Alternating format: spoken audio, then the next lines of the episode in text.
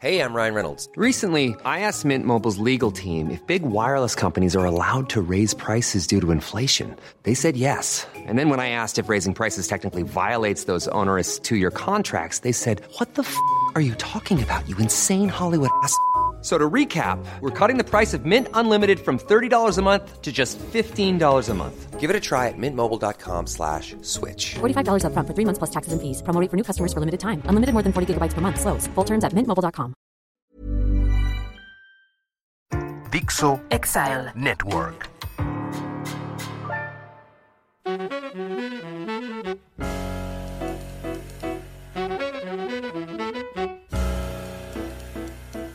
Bienvenidos.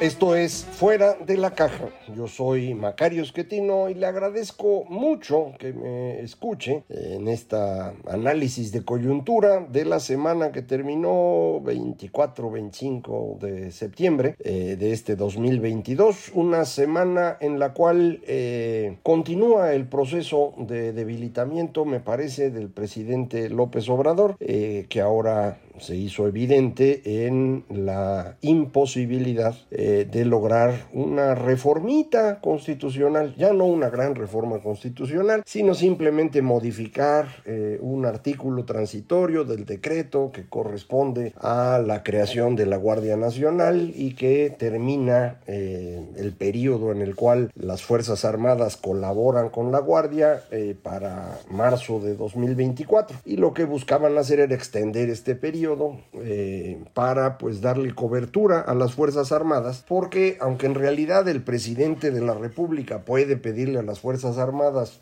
prácticamente cualquier cosa. Eh, para ellos no ha sido nunca muy agradable estar trabajando en temas de, seguridad pública eh, sin tener un, una digamos, respaldo legal claro. Y, y, aunque sean órdenes del presidente, pues ese no es el respaldo legal que a ellos les interesa. De manera que han estado tratando, pues, de tener algo eh, que les sirva. Intentaron esta ley de seguridad interior, algunas modificaciones legales. Nada ha sido muy útil. Y ahora que se creó la Guardia Nacional, en donde la mayor parte de los elementos provienen de Fuerzas Armadas, se hizo esta, este transitorio y pensaron que en cinco años resolvían el asunto y por eso termina en marzo del 24, porque esta modificación eh, constitucional originalmente se hizo en marzo del 19 y dijeron en cinco años ya va a estar. Pues no está. Y no está porque no es un tema sencillo. Eh, la idea de tener una policía nacional en México no es fácil porque este es un país federal, de manera que esa no es una función que propiamente corresponda a la federación aplicarla en los estados. La Policía Federal funcionaba como un respaldo a la actividad de las policías estatales municipales eh, y pues tener una especie como tienen los carabineros en Italia o en Chile no es posible en condiciones de un gobierno federal. Eso en Estados Unidos también hay una especie de Guardia Nacional que se ocupa muy rara vez eh, porque no pueden también tener una eh, Policía Federal. Lo que tienen, por ejemplo, el FBI es una oficina de investigación federal que se dedica a cuidar delitos federales exclusivamente. Eh, para nosotros ahí hay un problema. Eh, este problema puede resolverse en el largo plazo de una forma más inteligente, creando policías locales suficientemente sólidas eh, y estableciendo una policía federal que sea respaldo de las policías estatales y municipales para ciertas cosas que pueden aclararse en, en las leyes. Pero esto exige un trabajo ordenado y aquí no hemos podido hacerlo. Yo pienso que ese trabajo se hizo razonablemente bien en el gobierno de Calderón en términos de la Policía Federal. Yo sé que todo el mundo ahora eh, pues descalifica a la Policía Federal porque el señor que la creó, el señor Genaro García Luna, era un bandido y se robó un montón de dinero. Eh, pues a lo mejor eh, es así, pero no, no creo yo que esto eh, descalifique por completo la idea, ni mucho menos lo que se logró, que fue bastante útil. Durante el gobierno de Peña Nieto ya no se le hizo caso a la Policía Federal porque se, se le pasó al secretario de Gobernación que quería ser candidato en la siguiente elección, Miguel Ángel Osorio Chong, y bueno, pues ya no se hizo nada fue decayendo la policía, no, no creció, eh, volvieron a crecer los delitos a partir de 2015 eh, y para cuando entra este gobierno pues ya estaban en un nivel bastante alto y ahí se han mantenido puede uno incluso decir han bajado tantitito, pero prácticamente se han mantenido los delitos estos, en particular homicidios, que es el que más se mide. Eh, no hay forma de medir bien eh, el tema de extorsión o de control territorial, que yo creo que es el que ha crecido durante este gobierno, pero eso no, no se puede medir fácilmente y pues todo el mundo se fija en los homicidios. Y, ahí fue donde en esta semana el eh, periodista de origen mexicano, pero avecindado en Estados Unidos, Jorge Ramos, pues fue a decirle al presidente que no es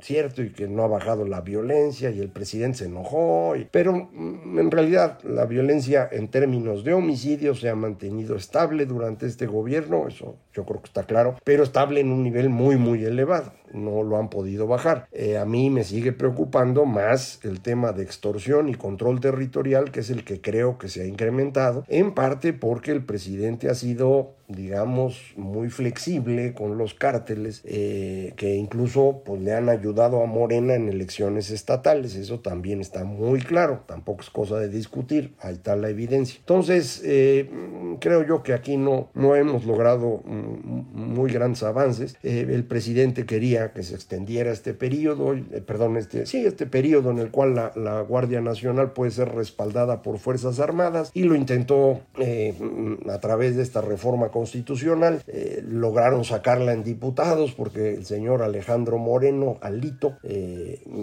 pues está muy agarrado de la cola por todo lo que se robó de, Campeche y entonces, bueno, pues ayudó al presidente, me imagino que a cambio de que no le hagan nada. Eh, lograron sacarla en diputados, pero no en senadores porque ahí Osorio Chong ha logrado construir un grupito que no está de acuerdo con Alito y que de hecho quiere quitar el control del PRI. Eh, un grupo fundamentalmente de personas que vienen ya sea del grupo de, Salinas de Gortari o del grupo de Peña Nieto, los últimos grupos importantes que ha habido. Eh, vamos a ver qué pasa. En cualquier caso, la intención del presidente de extender esto, pero sobre todo de echar abajo la alianza opositora, pues ya no fructificó. Vamos a ver ahora qué ocurre en Estado de México, eh, que es la elección importante del próximo año. Coahuila yo creo que la tiene el PRI controlada sin problema, pero Estado de México me parece que sí se necesita para poder ganarle a la candidata de Morena una coalición encabezada por el PRI. Y creo que eso es lo que vamos a ver en los próximos días y muy probablemente eh, pierda Morena el Estado de México, no solo porque su candidata no es maravillosa, eh, es, una delincuente, ya lo sabe todo mundo, la señora le quitaba dinero a sus trabajadores en la alcaldía de Texcoco para financiar a Morena, eso es un delito electoral. Eh, yo pienso que va a ser otro tipo de delito también, pero en principio es delito electoral, el, el instituto y el tribunal así lo dijeron ella reconoció que lo hacía, eh, pero no se ha procedido en su contra porque eh, la Procuraduría Especializada, Fiscalía Especializada en Delitos Electorales, pues, está controlada por López Obrador y no han procesado esto, pero el delito existe y está claro. Entonces la señora es una delincuente electoral, eso juega en su contra. Eh, y también se eh, ha ido rompiendo el grupo de Texcoco, eh, que es el gran grupo de la izquierda de Morena, digamos, en el Estado de México, en los tres participantes, el señor Duarte, que ahora está a cargo de las aduanas y ahí está juntando su lanita, eh, Higinio Martínez, que es el, el, creador original de ese grupo y esperaba ser candidato al Estado de México, no, no, lo, no lo logró. Le iban a dar el control del Senado, eh, ¿se acuerda usted? Y ese fue mm, también un fracaso para Higinio y para el presidente. Monreal no lo dejó pasar. Eh, y bueno, pues Higinio está enojado. Entonces, esa ruptura al interior de Morena en Estado de México va a costar. Y si el PRI logra una coalición razonable, pues va a ganarle tranquilo. Y eso va a ser ya una derrota muy seria para López Obrador rumbo a 2024. Entonces, este camino pues no, no le está haciendo muy, muy propicio, digamos, al, al presidente y es una muestra más, insisto, de que pues eh, las cosas así son. Eh, logró tener mucho poder en, la, en el primer trienio, no lo aprovechó como pudo. En la segunda parte empezó a cometer errores cuando se dio cuenta que la gente no lo quería como él esperaba en la elección intermedia y que iba a necesitar un sucesor. Destapó demasiado eh, a prisa a la señora Claudia Sheinbaum, ha tenido que deshacerse de Monreal, eh, también un poco de Marcelo Ebrard, y esto pues lo, va debilitando, eh, ha ido cometiendo otros errores y creo que así va a seguir, no, no percibo yo que vaya a cambiar algo, y esto no es, no es bueno para su causa, ¿Puede ganar en el 24? Pues sí, sí puede ganar. creo que Claudia Sheinbaum no es una excelente candidata. Él puede intentar convertirse en el eje de la campaña. No creo yo que le vaya tan bien como en otras ocasiones, o sea, como por ejemplo en 2006 que estuvo a punto de ganar o 2018 que ganó. Eh, ahora pues eh, lleva cuatro años en el poder, llevará casi seis años para cuando sea la elección sin resultados y no va a haber resultados. ¿eh? Entonces, pues no tiene nada que decir, va, a seguir prometiendo, pues a ver quién le cree, pero van a ser menos que antes. Eh, adicionalmente, si anda malito, ¿no? Si se ve mal. Entonces yo no sé si aguante una campaña, porque hay muchos que dicen, va a ser el coordinador de campañas de Claudia y con eso va a ganar. Pues yo no lo sé, no lo, no lo creo. La única posibilidad que tiene de ganar es que la oposición esté muy dispersa y por eso está dedicado a acabar con la coalición.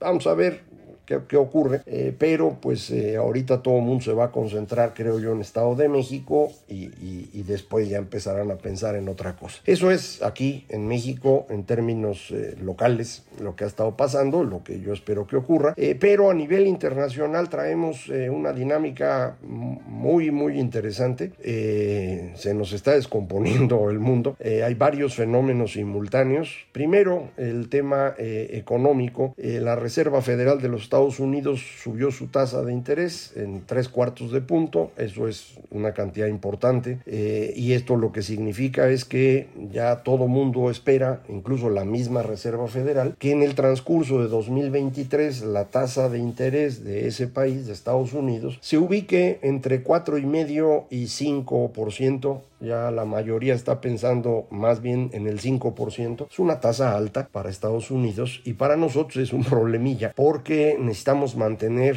una diferencia entre nuestra tasa y la de Estados Unidos, eh, so pena de que el dinero se vaya para allá y entonces se nos deprecie la moneda. Y usted recordará, el señor presidente le tiene mucho miedo a eso, no quiere que se devalúe el peso, porque eso es lo que está asociado en su mente y en la de millones de mexicanos a la crisis. Entonces eh, vamos a tener que subir nuestra tasa. ¿Cuánto? No lo sé. Yo sigo pensando que este año terminamos arriba de 10% en la tasa de interés y si ocurre, como le decía, que en 2023 en Estados Unidos la tasa esté en el orden del 5, nosotros probablemente estemos en el orden del 12%. Eh, es una tasa de interés elevada. Con esas tasas de interés es muy difícil invertir, sobre todo después de muchos años de estar invirtiendo con tasas de interés de cero en Estados Unidos o de 4, 5, 7, 8 aquí en México, pues eh, no está fácil. Entonces eh, se va a bajar la inversión. En México no va a bajar mucho porque ya está bajo. Entonces va a caer nomás tantito más. Pero en Estados Unidos sí, sí va a caer. Está cayendo ya. De hecho es muy clara la caída en eh, inmobiliarios, en, en, el mercado de casas. La caída ya está. Y los, hay un experto que sugiere que este es el inicio de la recesión.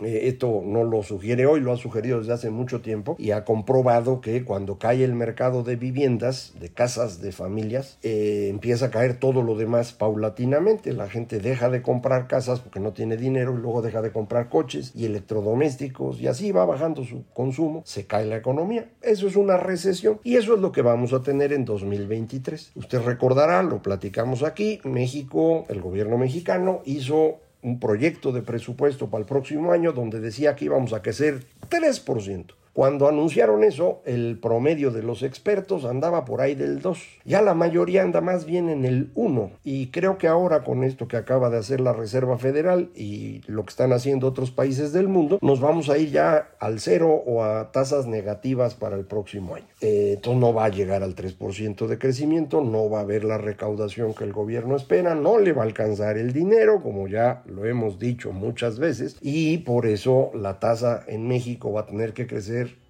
con un rango cada vez mayor contra el de Estados Unidos. En algún momento eso ya no se puede sostener y esa es la crisis fiscal. A eso es a lo que me he referido desde hace tiempo y ahora ya lo está usted viendo en vivo y a todo color. No es lo único que pasa en el mundo. Están pasando algunas cosas en el continente asiático que son relevantes. Eh, la primera, eh, me parece, es eh, la tragedia de Rusia. El señor Putin se le ocurrió invadir Ucrania, pensó que ganaba en 15 días, aguantaron el golpe los ucranianos, empezaron a pelear, poco a poco consiguieron apoyo y ya le están ganando a Rusia. El que gane Ucrania a Rusia en la invasión es una tragedia para Rusia, es una muestra de que no tienen poder militar. Puede que tenga las bombas nucleares, pero poder militar no tiene. Y en la geopolítica de verdad, pues el poder militar relevante es el que te permite ocupar territorios o derrotar al contrario con claridad, no con bombas nucleares, eso no se puede usar. Entonces, eh,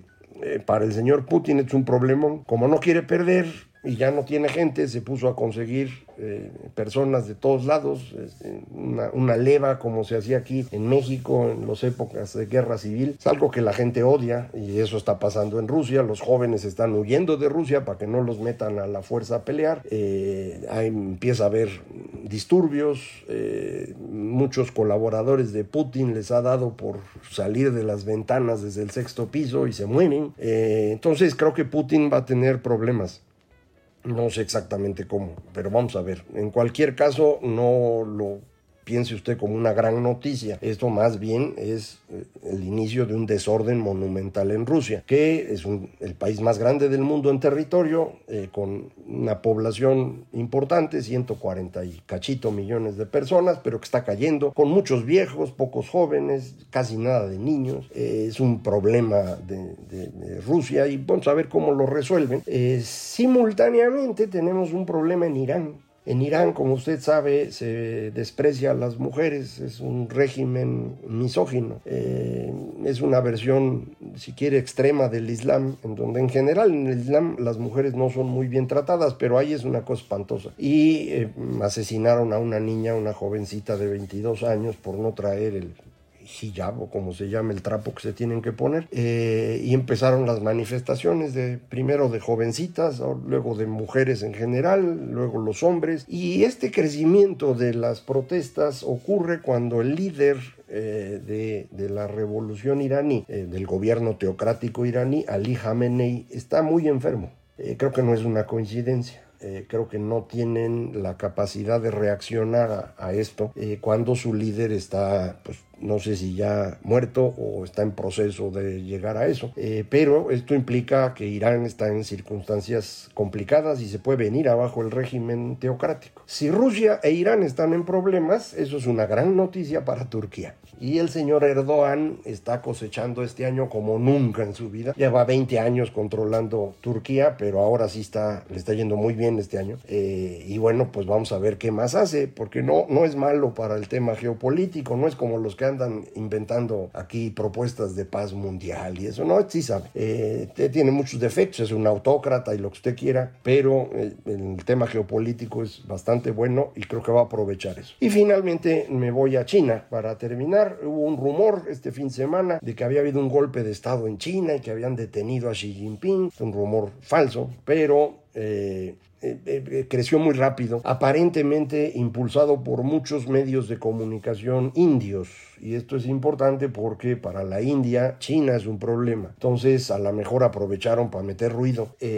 mucha gente lo creyó, en parte porque pues, hay gente que cree cualquier cosa, pero también en parte porque estamos a punto de entrar al mes del Gran Congreso del Partido Comunista Chino que define los siguientes cinco años y se emplantea los cinco adicionales, eh, así es como planean en China los gobiernos, en esta ocasión debería haber un reemplazo de Xi Jinping y no hubo. Xi Jinping decidió que él se queda. Es poco probable que eso no ocurra. O lo más seguro es que sí se quede cinco años pero no sé si desde ahora ya sepamos qué va a pasar en los cinco siguientes. En cualquier caso, los próximos 10 años para China no son fáciles. Su población empieza a caer, aunque usted no lo crea. Dice uno, China tiene un montón, el país más poblado. Pues prácticamente ya no es el país más poblado y va a perder población. Está perdiendo muy rápido población en edad de trabajar, más rápido que población en el total. O sea, están envejeciendo muy rápido y aunque se están muriendo los viejitos, no son tantos. Entonces eh, están perdiendo capacidad de competir económicamente. Pero esto coincide con lo que ya hemos hablado aquí desde hace un año. Eh, China entró ya en el problema natural de la forma de crecimiento económico que eligieron, que es invertir mucho. Cuando uno invierte mucho, lo tiene que hacer obligando a la gente a no consumir, o sea, forzándola a ahorrar. Esto puede ser buena idea por un tiempo, pero eventualmente la gente tiene que consumir otra vez. Eh, cuando esto ocurre, la economía eh, sufre. Eh, Japón, esto le pasó en 89 y no volvió a crecer ya nunca más. Corea alcanzó a corregir a tiempo y no le ha ido tan mal. China debió haber corregido en 2009 y no lo hizo porque la gran recesión les dio miedo. Entonces no corrigieron y le doblaron la apuesta al modelo y todo tronó el año pasado alrededor de una empresa Evergrande, aquí lo comentamos, eh, y creo que eso es lo que está llevando a un crecimiento cada vez menor de China. Eh, y esto va a ser una presión muy grande para el señor Xi Jinping. Eh, insisto, no dudo que se quede los próximos cinco años, pero van a ser cinco años muy difíciles. La gente está enojada, no les cumplieron eso de que iban a llegar al primer mundo, se va a complicar mucho y entonces el rumor pues tenía espacio para crecer, porque dicen, no, pues agarraron a Xi Jinping en, en, la interpretación de que realmente está difícil en China, pues sí se puede creer que hubiera un movimiento interno del Partido Comunista Chino para buscar otra opción. Eh, creo que no, no es así, pero hay donde creer, ¿no? Eh, entonces vamos a tener los próximos eh, meses, este Congreso del Partido Comunista Chino es, empieza el 9 de octubre, eh, octubre es un mes siempre complicado, se caen las hojitas de los árboles, se caen las bolsas de valores, está la serie mundial y está el partido del Congreso Comunista Chino. Entonces va a ser un mes muy interesante y todo el final del año va a ser realmente atractivo en términos del desorden general del mundo. No le digo que va usted a ser feliz, pero cuando menos va a estar distraído. Y todo eso lo vamos a estar platicando aquí en Fuera de la Caja.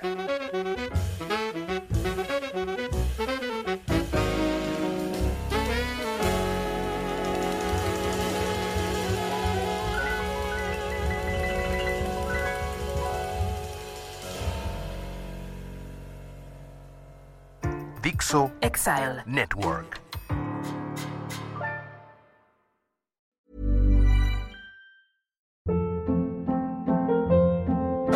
Hold up. What was that? Boring. No flavor. That was as bad as those leftovers you ate all week. Kiki Palmer here, and it's time to say hello to something fresh and guilt-free. Hello Fresh. Jazz up dinner with pecan-crusted chicken or garlic butter shrimp scampi. Now that's music to my mouth. Hello Fresh. Let's get this dinner party started. Discover all the delicious possibilities at hellofresh.com.